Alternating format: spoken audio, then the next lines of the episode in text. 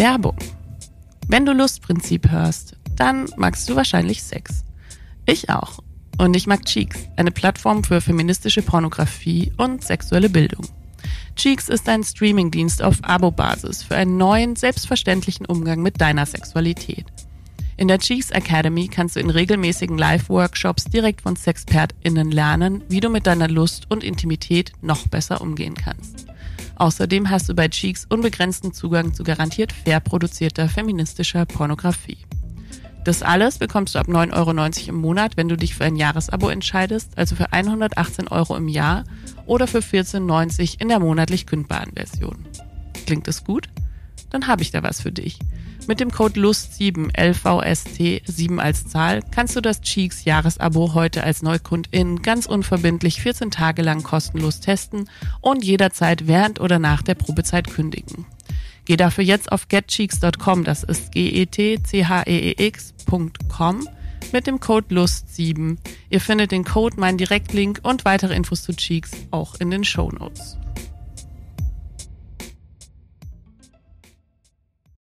Wann ist ein Mann eigentlich ein Mann und wann eine Frau eine Frau? Wer oder was entscheidet das? Chromosomen, Genitalien, Hormone, ein rosa oder ein blauer Strampelanzug oder irgendwelche random Leute, denen wir auf der Straße begegnen? Wie werden wir geboren? Zu was werden wir gemacht? Und warum sollten das überhaupt irgendwelche anderen Menschen für uns entscheiden? Darüber reden wir heute mit Linus Giese. Wer ist eigentlich dieser Sex? Wow, präsentiert Lustprinzip. Der Podcast von Theresa Lachner.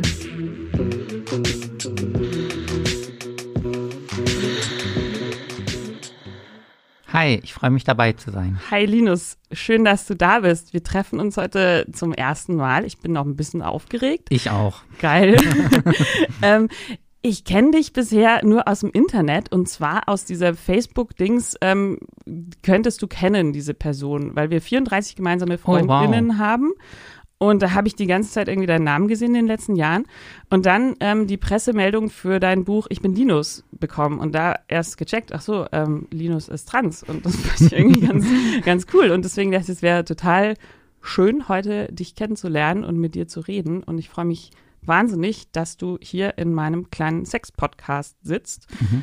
Und wir werden natürlich auch ein bisschen über Sex reden. Und ähm, was ich aus deinem Buch gelernt habe, ist ja, dass Transmenschen ganz oft einfach von absolut fremden Leuten auf irgendwas bezüglich ihrer Genitalien oder Sexualität angesprochen werden und das ganz schön krass nervt. Deswegen hoffe ich, ich bringe hier das nötige Fingerspitzengefühl mit. Ähm, mit dem du dich wohlfühlst und ich. Und ähm, wir haben ja im Podcast immer äh, ein Safe Word, weil ich eben das auch selber kenne, dass mich Leute Sachen fragen, wo ich mir denke, was, was ist denn mhm. jetzt los? So, ne? Und man weiß es ja manchmal einfach nicht. Und ähm, deswegen möchte ich dich besonders heute ermutigen, dein Safe Word auch zu benutzen, so oft du möchtest und äh, dich uncool fühlst irgendwie. Und ähm, ich fand in deinem Buch ganz schön, dass, also das wäre mein Safe Word Vorschlag, äh, Pfefferminztee. ja, das ist, das ist ein, ein gutes Safe Word. Da ist dann auch alles vorbei, ne? Also ja. wenn du Pfefferminztee hörst. Ähm, da ist alles vorbei bei mir. Ja, kannst du erzählen, warum? Ähm, das hat den Hintergrund, ähm, dass ich bei meiner Therapeutin ein bisschen lernen muss oder, oder möchte, Nein zu sagen. Und äh, weil mir das so sehr schwer fällt, schon bei so Kleinigkeiten, ähm, haben wir uns so oder hat sie sich für mich überlegt, dass sie mir immer zu Beginn der Sitzung einen Tee anbietet. Und ich äh, nehme quasi so irgendwie schon aus Höflichkeit immer eigentlich jeden Tee an, auch wenn er mir überhaupt nicht schmeckt und mir schmeckt überhaupt nicht Pfefferminztee. Und ähm, deshalb ist das so quasi unsere kleine Übung, damit ich lerne, Nein zu sagen. Und ich muss also sagen, nein, ich möchte den Tee nicht, ich hätte gerne Früchtetee mhm. oder irgendeinen anderen Tee. Und deshalb ist das wirklich so ein No-Go für mich, Pfefferminztee. Ja, super, dann ist heute Pfefferminztee ähm, ein, ein optimales Safe Word. Ähm, Du beginnst dein Buch mit einem Zitat von Jacqueline Scheiber, Minusgold heißt sie im Internet. Und das Zitat geht so, ich halte es für unerlässlich, dass es Menschen gibt, die sich in die Mitte des Raumes stellen und darauf bestehen, gesehen zu werden.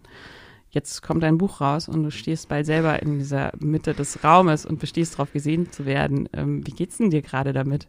Ähm, oh, naja, also, ähm, zwiespältig. Also äh, ich glaube, es ist schon wichtig, dass ich das Buch geschrieben habe, um mich quasi so in diese Mitte des Raumes zu stellen.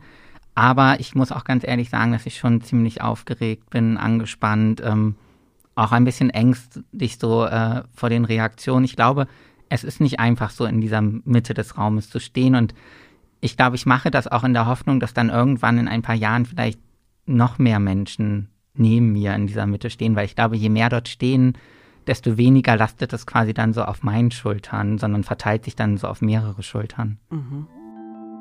Transgender von lateinisch trans, jenseits von, darüber hinaus und englisch gender, soziales Geschlecht, ist eine Bezeichnung für Menschen, deren Geschlechtsidentität nicht oder nicht vollständig mit dem nach der Geburt anhand der äußeren Merkmale eingetragenen Geschlecht übereinstimmt. Transgeschlechtlichkeit ist unabhängig von sexueller Orientierung. Das Gegenteil von Transgender ist Cisgender. Von lateinisch cis, diesseits, als gegensätzliche Präposition zu trans. Die Bezeichnung Cisgender-Personen oder kurz Cis beschreibt Personen, deren Geschlecht oder Geschlechtsidentität und Geschlechtsausdruck mit dem Geschlecht übereinstimmt, dem sie bei der Geburt zugewiesen wurden. Quelle Wikipedia. Das Tolle finde ich halt auch an Büchern und auch ein bisschen an Podcast, ähm, dass man nicht ständig unterbrochen wird von Kommentaren oder so. Also man kann einfach sprechen oder schreiben und das einfach mal alles rauslassen, ohne dass dann jemand daneben steht und sagt, ja, aber ist das wirklich so oder ähm, keine Ahnung, ich verstehe es nicht oder so. Das finde ich so ganz befreiend, dass ich mir einfach mal so diesen Raum nehmen durfte, ohne ständig irgendwie dabei begutachtet zu werden.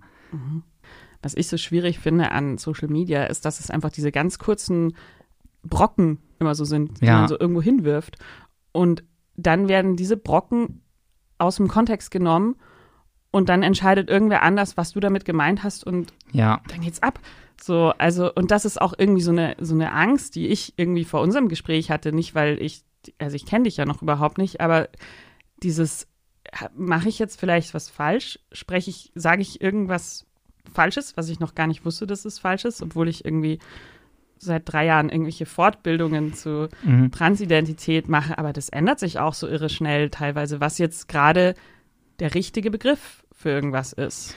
Mhm, ich glaube auch, dass, also ich bewege mich ja auch viel auf Twitter und da hat man ja auch dann wirklich nur 280 Zeichen, um etwas zu sagen, wo es, glaube ich, so ganz natürlich ist, dass man auch irgendwie vielleicht eine Perspektive vergisst oder etwas nicht irgendwie hundertprozentig korrekt formuliert. Und ich glaube, ich habe da auch so im Laufe der letzten drei Jahre auch viel selber dazugelernt. Also ähm, ich versuche selber nicht mehr so schnell zu urteilen oder ich glaube, das ist auch so irgendwie so eine, Masch so eine Twitter-Maschinerie, also so ein Denken, in das man reinrutscht, ähm, dass, äh, dass irgendwie, dass das so ein, so ein Bedürfnis wird, irgendwie Menschen anzuprangern, in Anführungsstrichen, oder irgendwie auf Fehler hinzuweisen. Und ich glaube halt so, äh, ich kann nicht erwarten, dass alle Menschen um mich rum Dinge genauso sehen wie ich, sondern das ist irgendwie auch so ein gemeinsamer Lernprozess oder ähm, auch, äh, es muss ja auch irgendwie ein gemeinsames Gespräch möglich sein, ohne dass man Menschen irgendwie verteufelt oder in bestimmte Ecken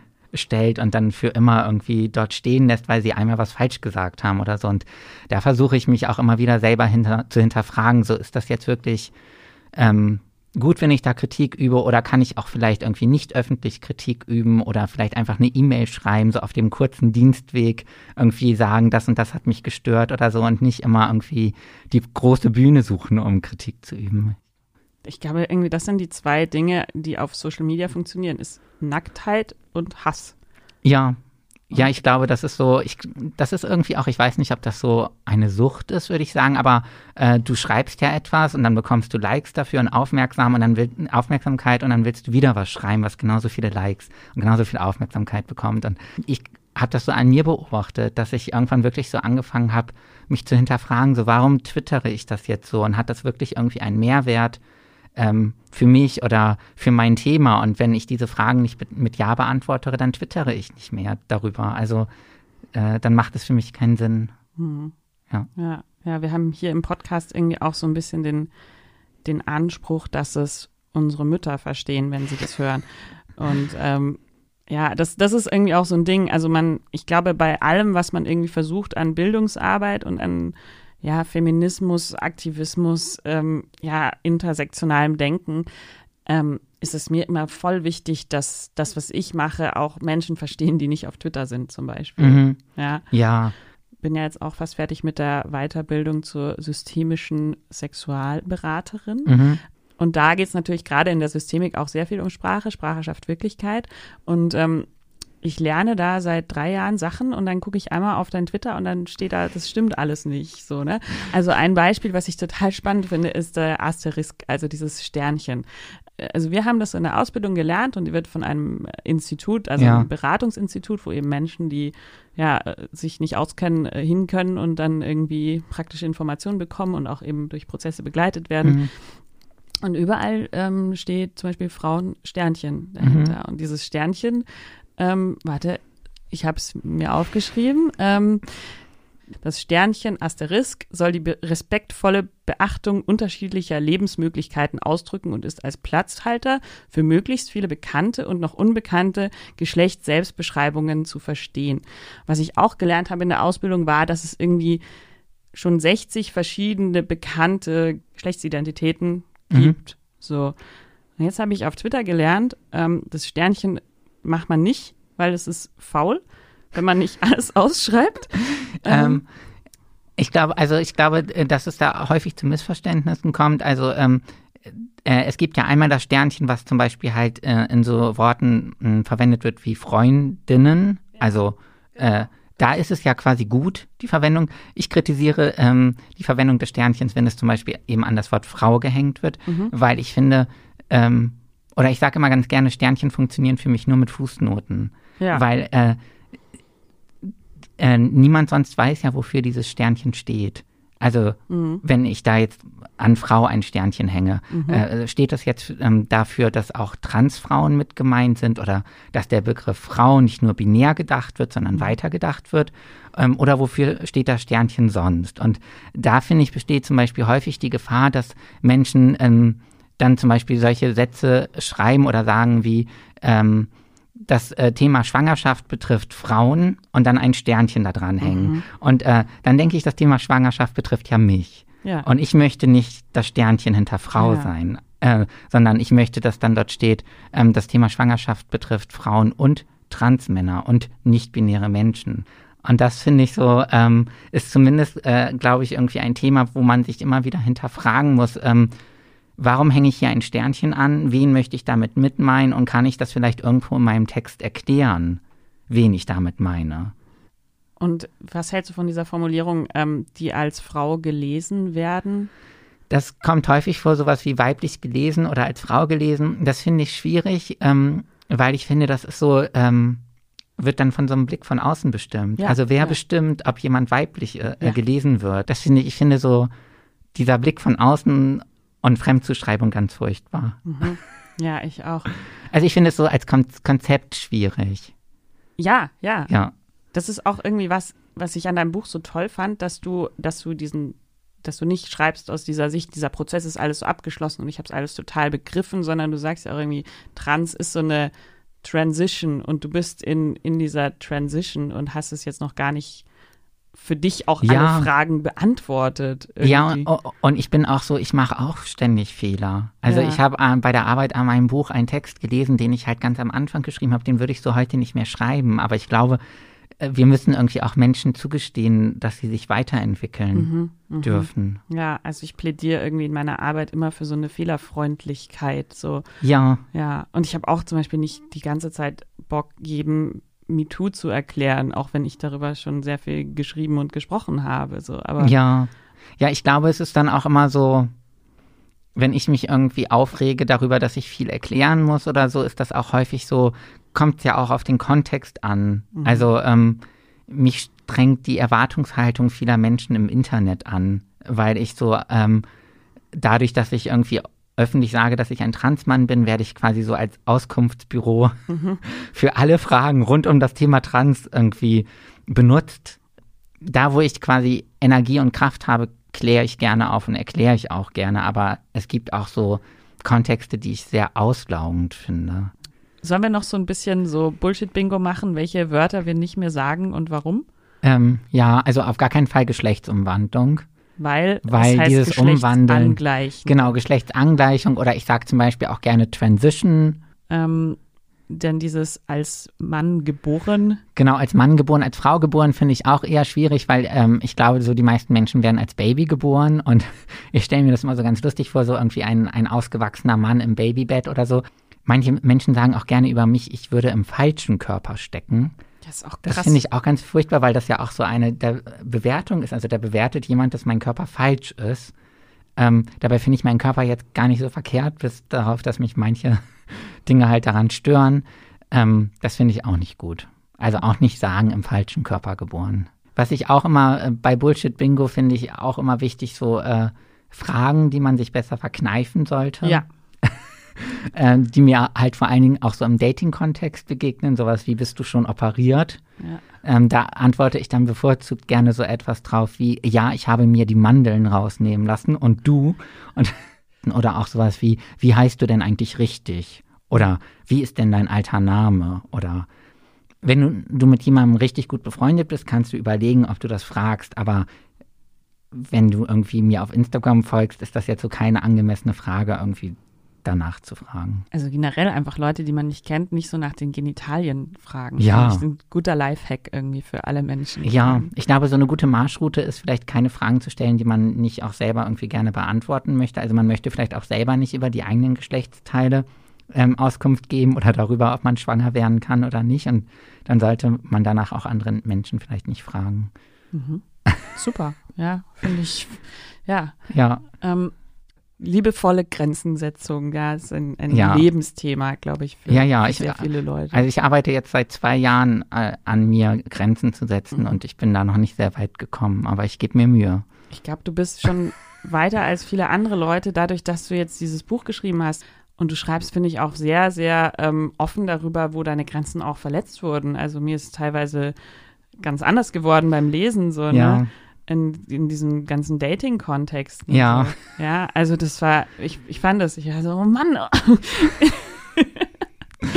das war echt, ähm, Ja, war echt schwierig irgendwie so. Ich weiß nicht, ob du da darüber reden möchtest, aber diese bis jetzt irgendwie in deinem Buch fand ich Sexualität klang es klang bei dir nicht so nicht so cool irgendwie. Also nee, der- ist ja. auch nicht cool. Also ist für mich ein, ein schwieriges Thema. Ich weiß, ich, ich glaube, das ist bei mir halt irgendwie so ein, ähm, so ein, so ein doppelter Prozess. Also ich, ich habe ja irgendwie vor meinem Coming Out, ähm, glaube ich, gar nicht so genau gewusst, was ich eigentlich möchte und was ich mir wünsche und was mir Spaß macht und und was so meine Bedürfnisse sind. Und dann hatte ich mein Coming Out und habe Testosteron genommen und dadurch hatte ich dann ja irgendwie keine Ahnung, ich habe manchmal so gesagt, dass ich mich irgendwie fühle wie so ein 16 Jahre alter junger Junge, der irgendwie ständig dauergeil ist oder so. Also da verändert sich ja auch noch mal ganz viel und das muss ich irgendwie alles verarbeiten und ähm, das gelingt mir nicht immer gut.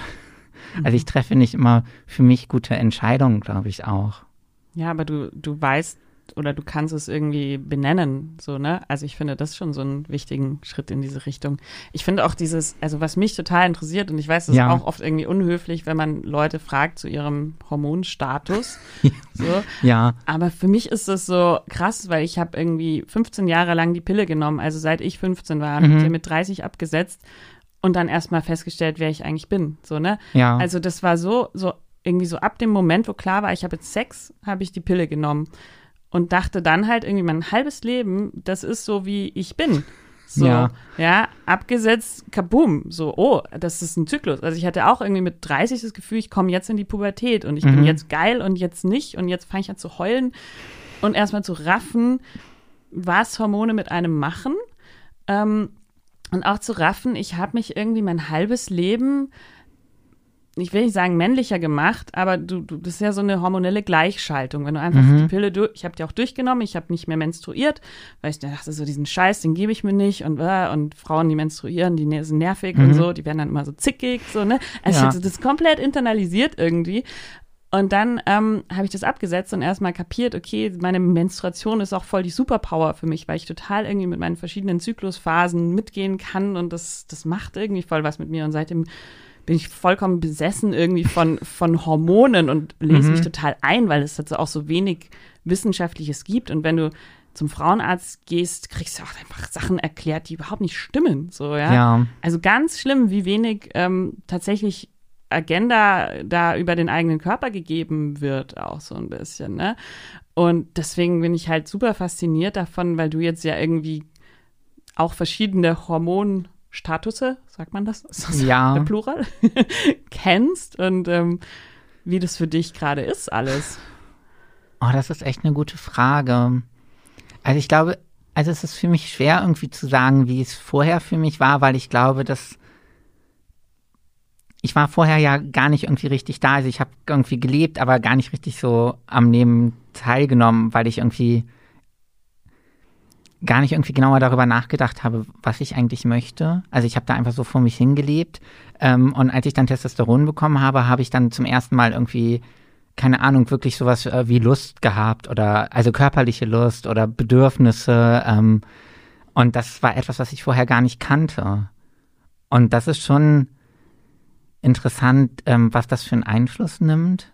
Wobei es für mich halt schwer ist zu sagen, irgendwie, also dadurch, dass ich einfach vorher so unglücklich war, ähm, ist es für mich schwer, so den Finger drauf zu legen, ob ich irgendwie diese Lust auch schon vorher hätte haben können, irgendwie, wenn ich mich wohler gefühlt hätte oder so, oder ob das jetzt durch die Hormone gekommen ist. Ich hatte ja auch ähm, vor meinem Coming Out eine Beziehung mit einer Frau und ähm, war nie irgendwie so wirklich an Männern interessiert. Und das hat sich dann auch erst durch das Testosteron geändert, hatte ich das Gefühl. Ähm, und das ist auch irgendwie, ich habe dann bin dann auch so online gegangen, habe irgendwie gegoogelt, ob das so etwas ist, was nur mich betrifft. Und das ist schon etwas, was auch andere Transmänner berichten, dass sich ihre Sexualität durch das Testosteron auch nochmal ändert. Also dass die irgendwie vorher lange mit Frauen zusammen waren und dann plötzlich sagen, oh, ich finde Männer doch nicht so schrecklich. Wow. Ja, ich weiß auch gar nicht, ob das so ein Vorteil ist, Männer nicht schrecklich zu finden. Wir wollen jetzt hier kein, kein Geschlechter-Hate, aber ja, I feel you. Das ist auch eine eigene Art von Anstrengung, Männer zu daten, oder? Also, Definitiv. Also ich ähm, bin zum Beispiel auf Planet Romeo, da sind halt überwiegend ähm, schwule Cis-Männer, die halt auch sehr wenig Ahnung haben, so von, von Trans-Männern und ähm, Transgeschlechtlichkeit und überhaupt so von diesem ganzen Thema. Also die denken häufig, dass es nur Transfrauen gibt und ähm, glauben, dass ich quasi irgendwie eine Transfrau bin, ähm, die gerne äh, Damenwäsche trägt. Und äh, das ist schon mal erste, die erste Hürde, die man überwinden muss, um irgendwie so auf eine Ebene zu kommen.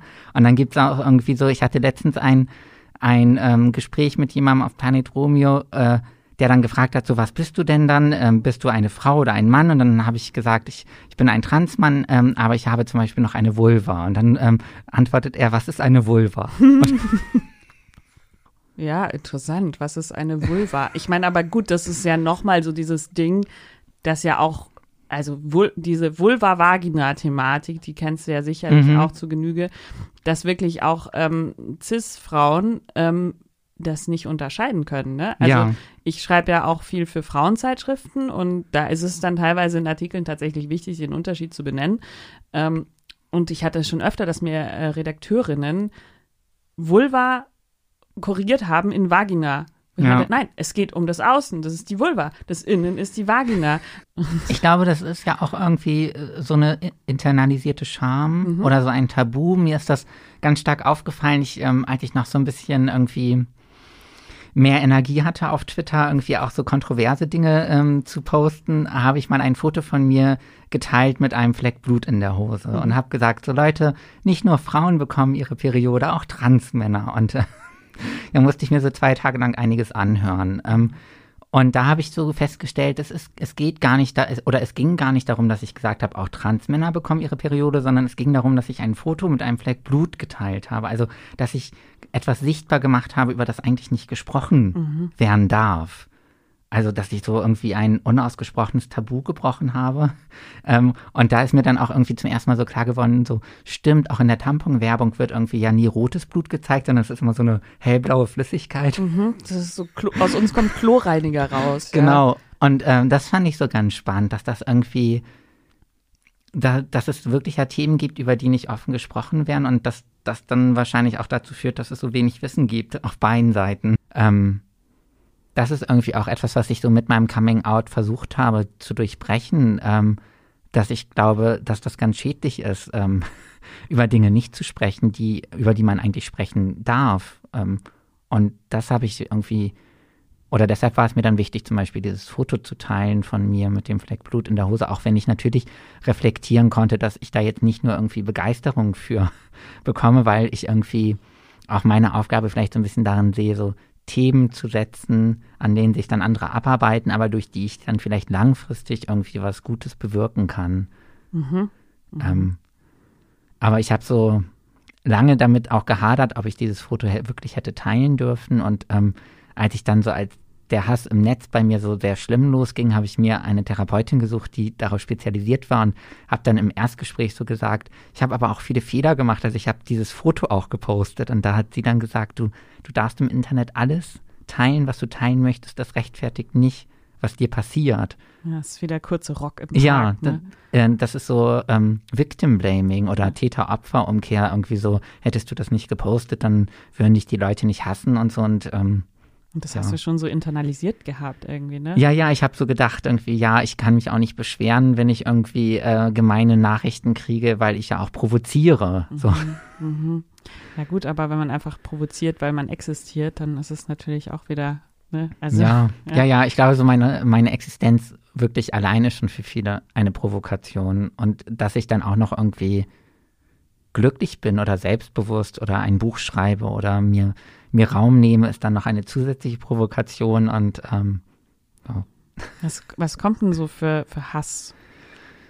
Ähm, ganz unterschiedlich. Also das ging ja, ich habe ja mich im Oktober 2017 geoutet und dann auch so auf Twitter und Facebook. Ich ähm, habe vorher ähm, acht Jahre lang über Bücher gebloggt und war deshalb schon so, also keine öffentliche Person, aber ich hatte halt Follower auf Twitter, denen ich irgendwie erklären musste, ähm, dass ich jetzt anders heiße und deshalb habe ich das dann auch so öffentlich bekannt gegeben. Und dann ging das eigentlich recht früh los, also schon so ein paar Monate später, dass ich dann so mh, hm, Hassnachrichten bekommen habe, also einfach sowas halt wie, äh, du wirst nie ein Mann sein, du bist eine Frau oder irgendwie du Hure, du Schlampe, also alles Mögliche, ähm, aber eben auch so, ähm, dass Leute sich darum bemüht haben, irgendwie meinen alten Namen rauszufinden, alte Fotos von mir rauszusuchen, ähm, rauszufinden, wo ich arbeite, wo ich wohne.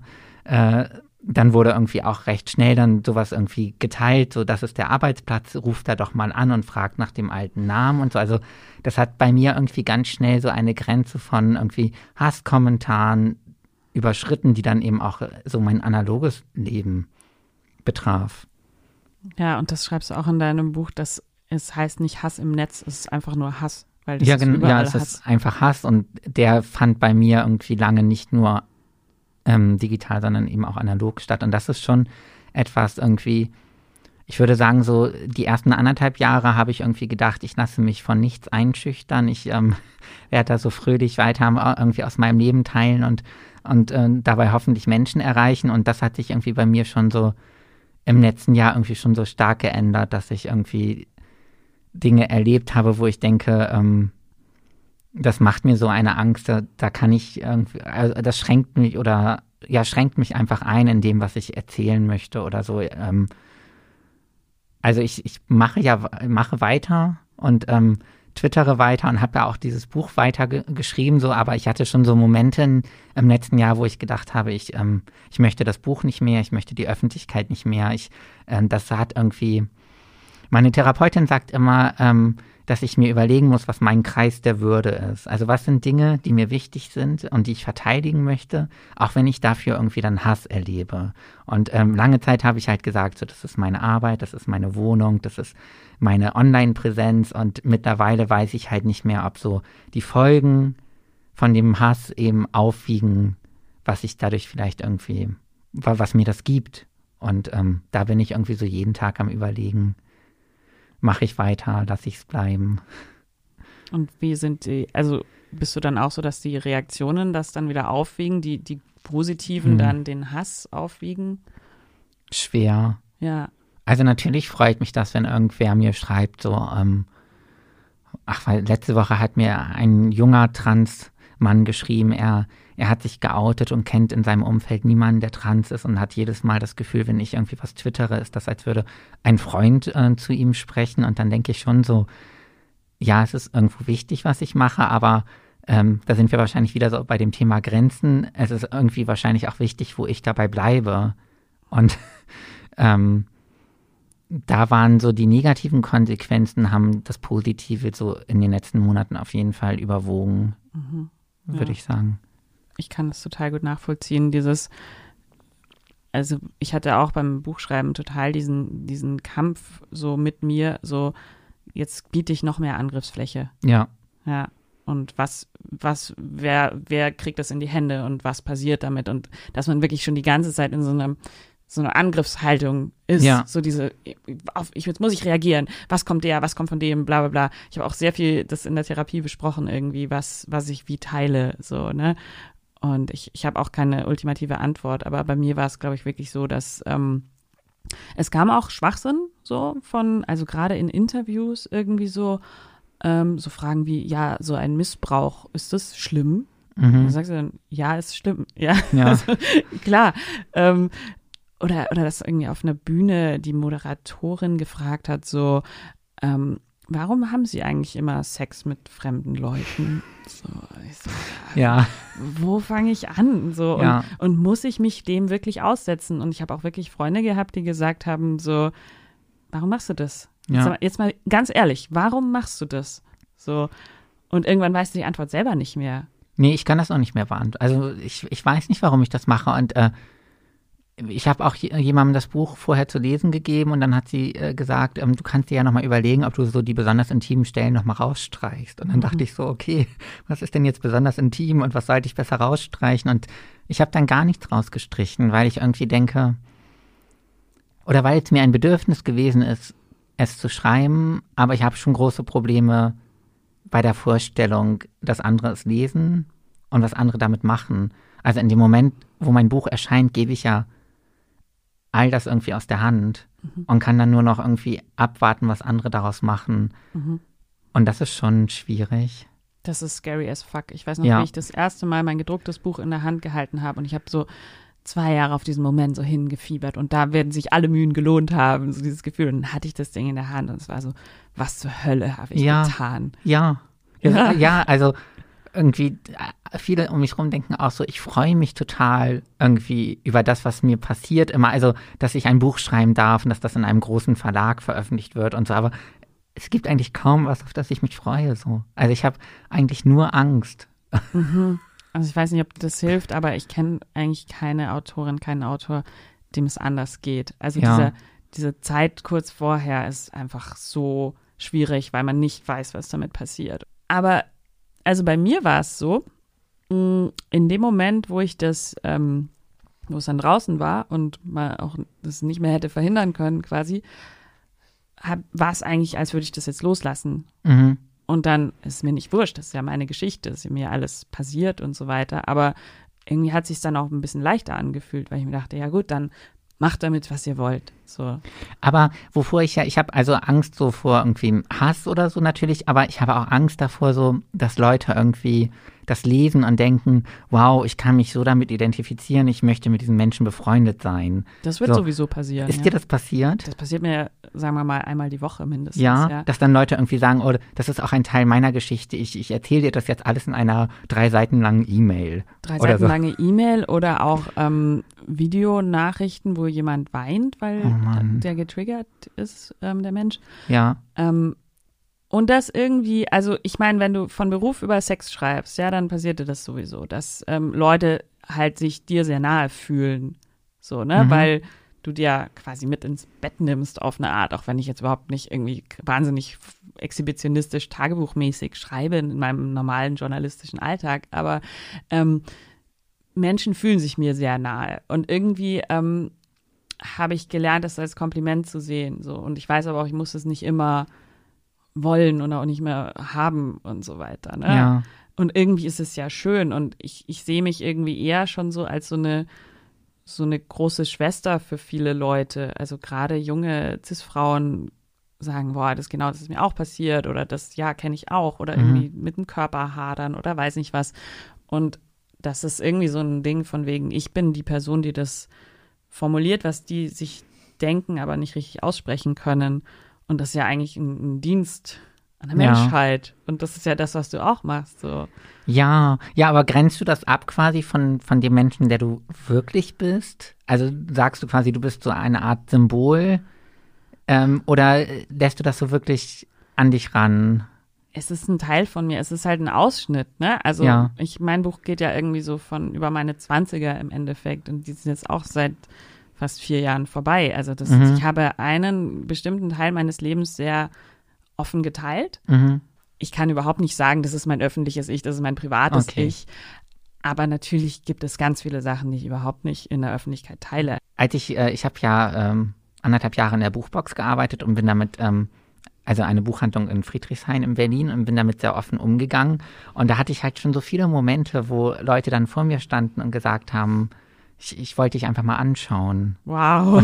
creepy. Ja, ja eben. Und das finde ich schon irgendwie creepy. Und das heißt, die folgen mir im Internet oder, oder die, die lesen das, was ich schreibe und fühlen sich irgendwie so angesprochen davon, dass, dass die eben das Bedürfnis haben, dann auch äh, ja mit mir in, ins Gespräch zu kommen. Und das ist schon irgendwie immer so eine Frage für mich, wie, wie grenze ich mich davon ab? Liebe Menschen, die das hören, macht es einfach nicht. Oder fragt bitte vorher. Genau, man kann echt fragen. Ich habe ich hab auch schon viele junge Transmenschen getroffen, die halt zum Beispiel Gesprächsbedarf hatten, weil das auch so etwas ist, was ich schon gerne weitergeben möchte oder wo ich anderen helfen möchte, aber dann gerne halt irgendwie in einem Rahmen, ähm, wo das irgendwie für beide Menschen okay ist. Ja, voll. Ich würde noch gern ein bisschen reden über Dysphorie. Mhm. Als Dysphorie wird eine Störung des emotionalen Erlebens bezeichnet, die durch eine ängstlich bedrückte, traurig gereizte Stimmungslage charakterisiert ist. Quelle Wikipedia. Du hast es in deinem Buch, glaube ich, ganz schön geschrieben, ähm, diese, wie heißt sie, Andrea Longchu. Ja. Dysphorie fühlt sich an, als wärst du unfähig dazu, dich aufzuwärmen, egal wie viele Schichten an Kleidung du anziehst. Es fühlt sich an, als wärst du hungrig, ohne Appetit zu haben, als würdest du in ein Flugzeug steigen, um nach Hause zu fliegen, aber nach der Hälfte des Fluges feststellen, dass du dich bis ans Ende deines Lebens in diesem Flugzeug befinden wirst. Es fühlt sich an, als würdest du trauern, ohne etwas zu haben, um das du trauern kannst. Dysphorie ähm, kann alle Menschen betreffen. Also alle von uns fühlen sich ja mit irgendwie bestimmten Dingen unwohl, also bestimmten Körperteilen oder bestimmten anderen Dingen. Aber ähm, bei Transmenschen äh, kann das Ausmaß von Dysphorie eben schon ähm, so sein, dass es irgendwie halt die Lebensqualität einschränkt. Ähm, und es kann auch, ähm, Dysphorie kann irgendwie körperliche Dinge betreffen. Also zum Beispiel Transmänner sind irgendwie, haben häufig so ein Dysphoriegefühl ihren Brüsten gegenüber, was aber auch ja damit zu tun hat, dass, ähm, dass diese Brüste eben etwas sind, was häufig dazu führt, dass man weiblich gelesen wird. Also ähm, das spielt quasi so alles ineinander. Also bei mir wird Dysphorie ausgelöst, wenn Menschen mich irgendwie als Frau Giese ansprechen oder wenn ich nicht als Mann gelesen werde. Und das heißt irgendwie, äh, für mich sind am schlimmsten die Brüste, weil das einfach so ein Kennzeichen von, von Weiblichkeit ist für viele Menschen, weil es halt sehr ungewöhnlich ist, dass Männer Brüste haben. Ähm, und deshalb ist das auch so, ähm, keine Ahnung, wenn ich mich nicht wohlfühle mit meinen Brüsten, gucke ich auch immer so von oben da drauf und dann erscheinen sie mir noch größer. Und dann muss ich mich immer so dran erinnern, dass ja Menschen nicht von oben drauf gucken, sondern von vorne, was dann ja auch nochmal so anders ist, aber wenn ich quasi so von oben auf meine Brüste gucke, denke ich so, ich, die explodieren fast. Also je, ich denke auch so, wenn ich durch die Straßen laufe, jeder guckt da drauf und denkt, ah, das kann kein Mann sein. Und, und das spielt sich alles so in meinem Kopf ab. Und das ist so interessant.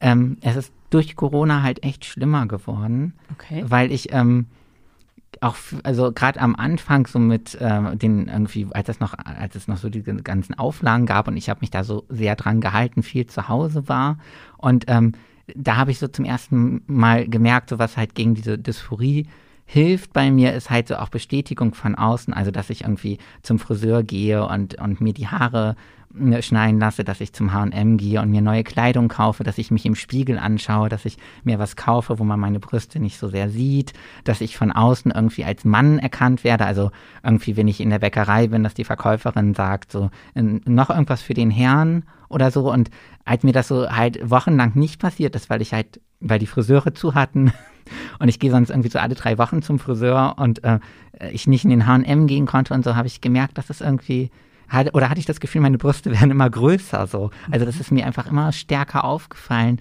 und dann habe ich immer stärker so darunter gelitten einfach und ähm, es ist, glaube ich, aber auch schwer, so dieses Dysphoriegefühl anderen zu erklären und es ist, glaube ich, auch wichtig zu bedenken, dass nicht alle Transmenschen Dysphorie haben müssen. Also ähm, du musst dich quasi nicht mit etwas unwohl fühlen, um, um trans zu sein ich weiß zum Beispiel auch viel besser, und das schreibe ich auch in meinem Buch quasi, was mich euphorisch macht. Ähm, also was Euphorie bei mir auslöst. Also Euphorie löst zum Beispiel halt der Bart aus oder dass die Stimme tiefer geht. Aber ich habe mich deshalb nicht unbedingt dysphorisch gefühlt, weil ich keinen Bart hatte oder eine höhere Stimme oder so. Also das ist irgendwie so, ich, ich überlege mir quasi, was macht mich glücklich, was macht mich euphorisch, womit fühle ich mich wohl und dann, und dann hole ich mir das quasi. Äh, zum Beispiel durch den Bart oder ähm, durch das Testosteron und ähm, merke dann so, okay, ich habe mich irgendwie vorher echt unglücklich gefühlt. Ich fühle mich jetzt so viel glücklicher einfach. Ähm. Woher bekommst du diese, diese Bestätigung eben? Also kriegst du das auch von Dates oder? Nein. Na, nein.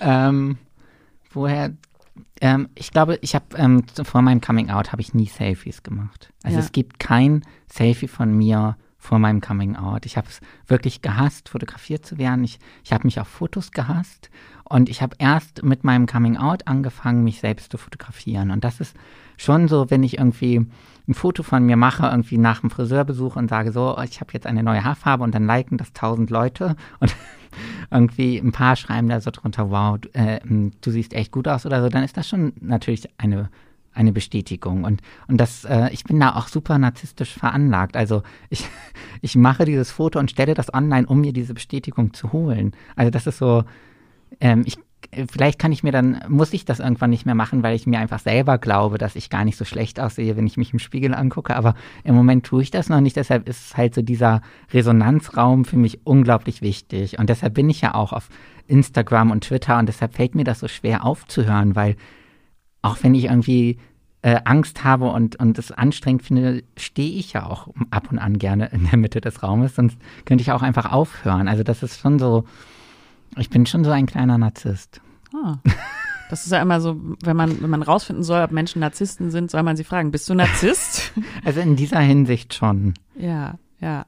Also das ist mir zumindest ähm, wichtig, äh, glaube ich, einfach von außen gespiegelt zu bekommen. Mhm. Ähm, dass ich gar nicht so schlecht aussehe. Ja, es gibt ja jetzt viele auch äh, nicht-trans-Menschen, die sich selber nicht schön finden oder mhm. irgendwelche mhm. Dysphorien haben. Mhm. Was sind denn deine Selbstliebe-Lifehacks? Oh, schwer zu sagen. Ich glaube, weiß ich nicht, es hat irgendwie ganz viel damit zu tun, ähm, dass ich mich, glaube ich, wirklich so zum ersten Mal gefragt habe, was möchte ich eigentlich? Und äh, jahrelang, ähm, glaube ich, eher so ge mich gefragt habe, womit mache ich andere Menschen glücklich? Oder womit errege ich keine Aufmerksamkeit? Oder womit bleibe ich möglichst unsichtbar und in der zweiten Reihe? Und ähm, äh, was kann ich tun, damit mich niemand anschaut und ähm, ich nicht in der Mitte des Raumes stehen muss und so? Und ähm, ich glaube, so durch mein Coming Out ähm, wurden da irgendwie wirklich plötzlich so Kräfte bei mir freigesetzt. Also es hat sich einfach sehr viel verändert. Ähm, ich habe äh, gestern Interviewfragen beantwortet und habe ähm, da sowas geschrieben wie, dass es sich angefühlt hat, als hätte ich ein Kostüm abgelegt, was mir viel zu eng war. Und dann hatte ich so das Gefühl, oh wow, ich kann zum ersten Mal atmen und ich kann so darüber nachdenken, was möchte ich gerne anziehen, was, was gefällt mir äh, worauf habe ich Lust und das habe ich mir vorher alles, ähm, habe ich mich alles vorher nicht getraut und ich glaube so, das wäre vielleicht mein Rat, dass, ähm, dass Menschen irgendwie vielleicht einfach überprüfen müssen, sind sie glücklich? Und wenn nicht, was macht sie vielleicht glücklicher? Und sich das dann zu holen und dafür dann vielleicht auch Dinge aufzugeben, die, die, die einem vielleicht irgendwie wichtig waren. Also so, ich hatte vorher acht Jahre eine Beziehung und wusste irgendwie so, ich muss das aufgeben, um in mein neues Leben zu starten und, und zu gucken, werde ich da vielleicht glücklicher. Und ich glaube, dass das auch häufig Angst macht, wenn man sich schon so eingerichtet hat, irgendwie in einem bestimmten Leben das nochmal aufzugeben und zu überprüfen, macht mich das Leben eigentlich glücklich? Und bin ich zufrieden?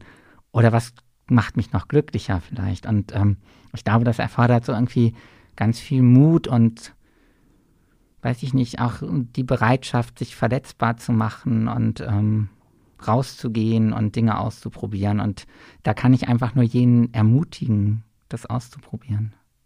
Weil ich finde, dieser Raum zwischen Frau und Mann ist viel spannender als so diese Stereotype, die überall rumlaufen. Und ähm, deshalb möchte ich irgendwie so, äh, ja, diesen Raum auch schaffen für Menschen, die halt sagen, ähm, ich bin ein Transmann, aber ich habe keine Lust, Hormone zu nehmen. Oder ich bin ein Transmann, aber ich mag meine Brüste eigentlich. Oder ich bin ein Transmann, aber ich möchte keinen Penis. Und äh, dafür so ein bisschen Verständnis schaffen, dass das alles in Ordnung ist.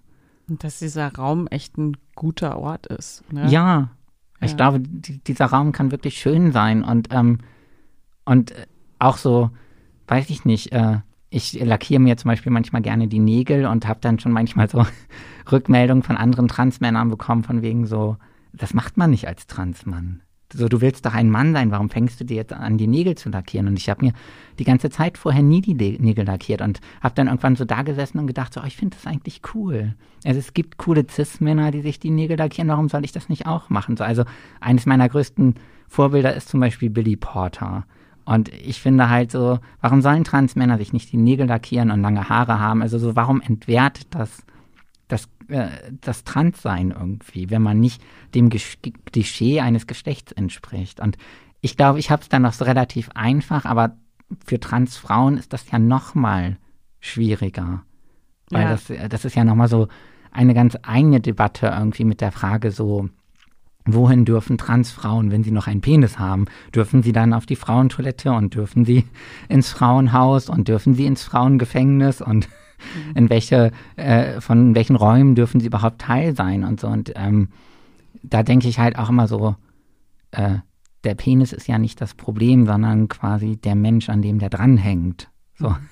Mhm. Mhm. ähm, Aber da ist auch wieder die Frage so, was ja, was ist dann Geschlecht? Ne? Ja, also darüber schreibe ich ja auch in meinem Buch, dass ich so Sachen wie biologisch, biologisches Geschlecht schwierig finde. Also viele Leute sagen mir so, ah ja, im Kopf kannst du ein Mann sein, aber biologisch bleibst du eine Frau. Und ich glaube halt so, dass, dass dieses ganze Biologische auch nur Zuschreibungen sind. Also dass wir zum Beispiel sagen, dass die Schamlippen weiblich sind, ist ja eine kulturelle Zuschreibung, keine biologische. Dass wir überhaupt Schamlippen. Ja, dass wir überhaupt noch Schamlippen sagen, ist eh äh, ein Problem. Aber das ist ja quasi einfach ähm, ein Hautlappen, der da hängt. Aber das ist ja nicht etwas inhärent weibliches oder männliches. Also meinen Hautlappen kann ich auch einfach als männlich bezeichnen, wenn ich das möchte. Also ist ja auch dann einfach eine kulturelle Zuschreibung von mir. Und ähm, da, da würde ich mir halt irgendwie wünschen, was weiß ich, dass wir da einfach echt unsere Perspektiven erweitern. Und da weiß ich aber auch, dass das wahrscheinlich noch Jahrzehnte dauern wird, bis wir irgendwie da etwas anders drüber sprechen können, über diese Themen.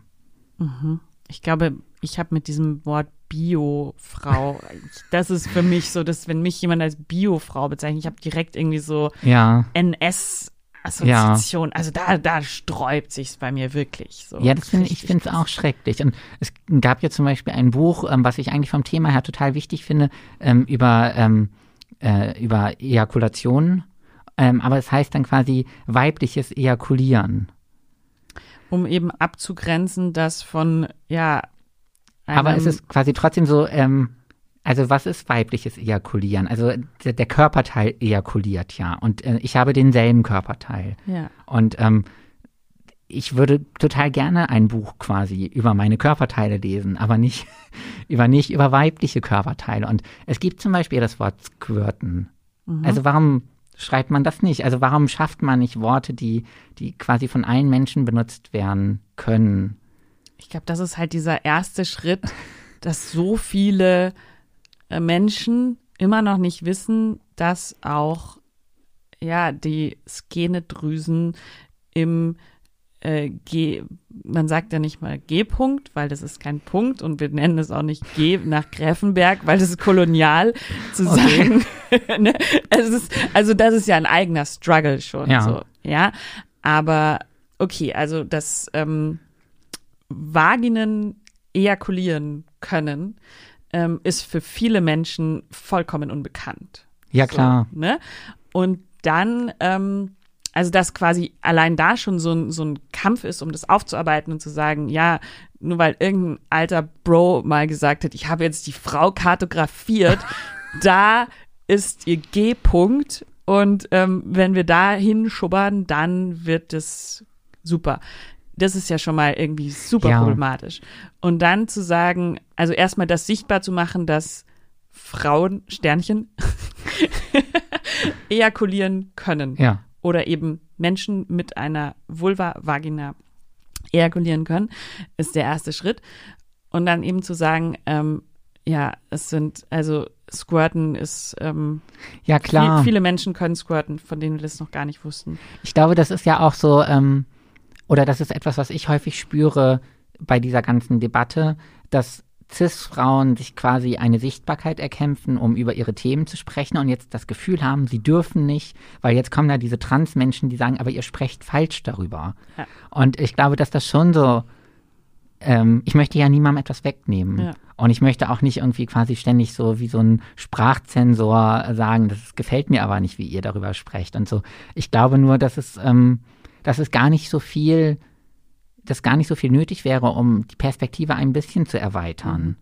Indem zum Beispiel halt in einem Buch über die Periode im Vorwort erwähnt wird, übrigens, nicht nur CIS-Frauen bekommen ihre Periode, sondern auch, also man muss ja nicht quasi ständig so irgendwie die ganze Sprache über den Haufen werfen, sondern einfach so punktuell die Perspektive erweitern und damit dann halt irgendwie, glaube ich, den Raum schaffen, dass wir irgendwie in zehn Jahren nochmal anders darüber reden können.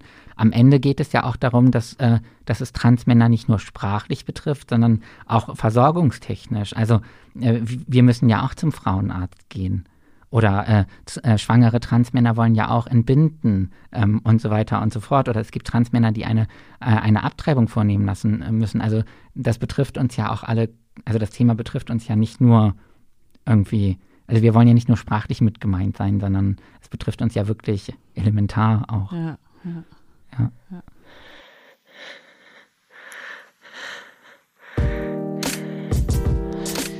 Wir danken Fun Factory, dem Sponsor dieser Staffel. Ähm, was viele gar nicht über Fun Factory wissen. Es ist eigentlich eine der ersten Firmen, die nicht diese geäderten, riesigen Plastikschwengel auf den Markt gebracht haben, sondern eben zum Beispiel kleine Delfine und ähm, auch dazu beigetragen haben, dass Toys heute so schön aussehen, wie sie aussehen. Äh, eins besonders schönes ist ähm, Leia 2 das ungefähr vielseitigste Toy auf dieser Erde. Es ist ein Auflegervibrator, ein Handschmeichler für alles am Körper, was verwöhnt werden möchte. Ähm, geht zum Beispiel auch klassisch für den Nacken oder wenn man stillt und einen Milchstau lösen möchte, habe ich mir sagen lassen. Ähm, man kann es auch an Vulva, Perineum, Boden, überall sonst verwenden. Oder auch wenn man jemanden penetriert und es dabei von außen an die Klitoris halten möchte. Mit dem Code Lustprinzip20 erhaltet ihr auf funfactory.com 20% und zwar nicht nur auf dieses Toy, sondern weil Liebe für alle ist, auf alle Toys. Tausend Dank dafür an Fun Factory. Und jetzt geht's weiter mit Linus. Ich finde, bei deiner Sexualität am besten wegkommt irgendwie Brad.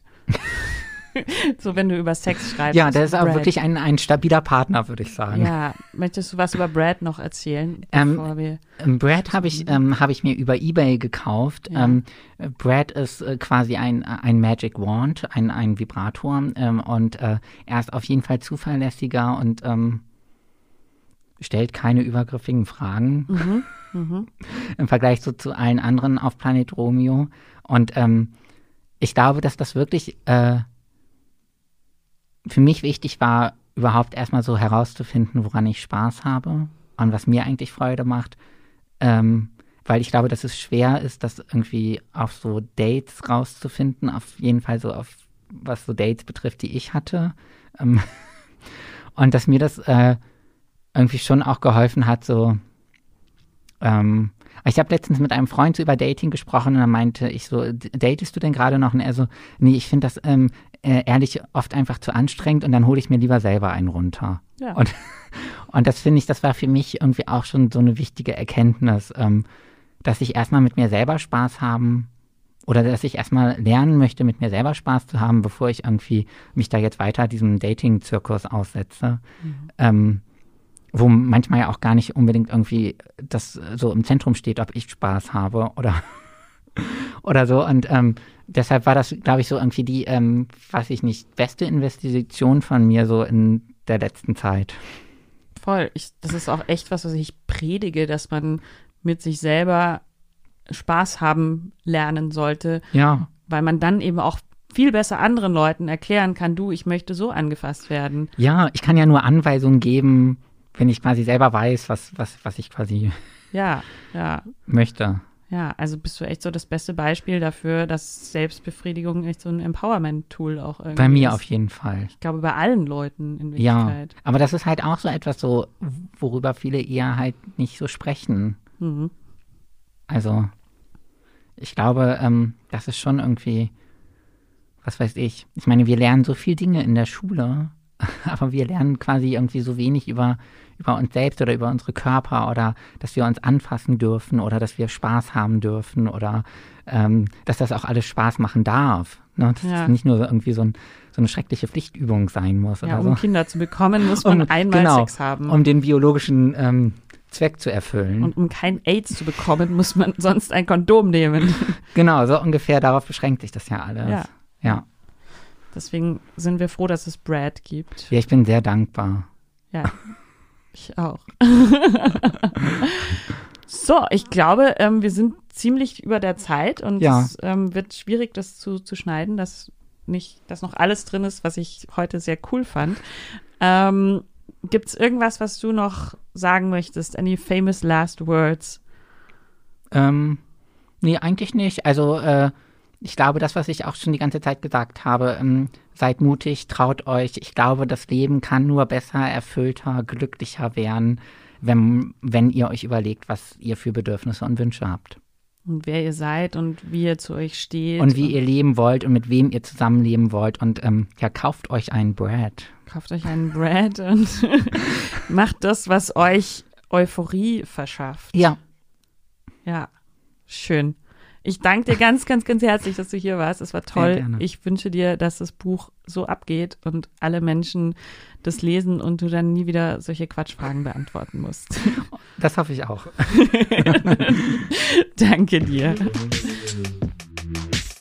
Danke dafür an Linus. Danke auch nochmal an Fun Factory, die uns diese Staffel so wunderbar unterstützt haben. Ich habe wahnsinnig viel gelernt in dieser ersten Staffel von Lustprinzip. Ich hoffe, ihr auch. Schickt uns gerne E-Mails und Nachrichten auf Social Media, was euch so bewegt hat, was es in euch ausgelöst hat, wo ihr vielleicht auch noch ein bisschen mehr wissen wollt. Macht auch gerne einfach einen Screenshot und teilt ihn in euren Insta-Stories. Gebt uns viele Sternchen. Viele Leute haben mich so gefragt, so Sternchen, hä, wie, wo kann ich denn das geben? Also es gibt nicht nur Gender-Sternchen, es gibt auch Bewertungssternchen. Vor allem bei Apple Podcasts und iTunes. Da könnt ihr so reingehen. Ihr könnt auch, wenn ihr besonders fleißig seid und von uns ein Fleißsternchen wollt, noch eine Rezension schreiben. Da würden wir uns wahnsinnig, wahnsinnig freuen. Wir danken euch auch ganz, ganz herzlich für das viele, viele super positive Feedback bis jetzt. Es ist wirklich sehr, sehr schön, so mit euch in Kontakt zu kommen. Und ähm, genau, wenn euch ein bisschen langweilig wird in dieser kleinen Pause, hört sehr gerne die anderen Podcasts von Oh Wow. Und wir sind zum Herbst wieder für euch da. Bis dann.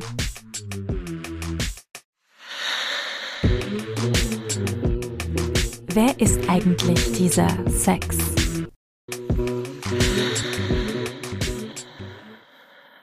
Dieser Podcast wurde präsentiert von Oh, wow.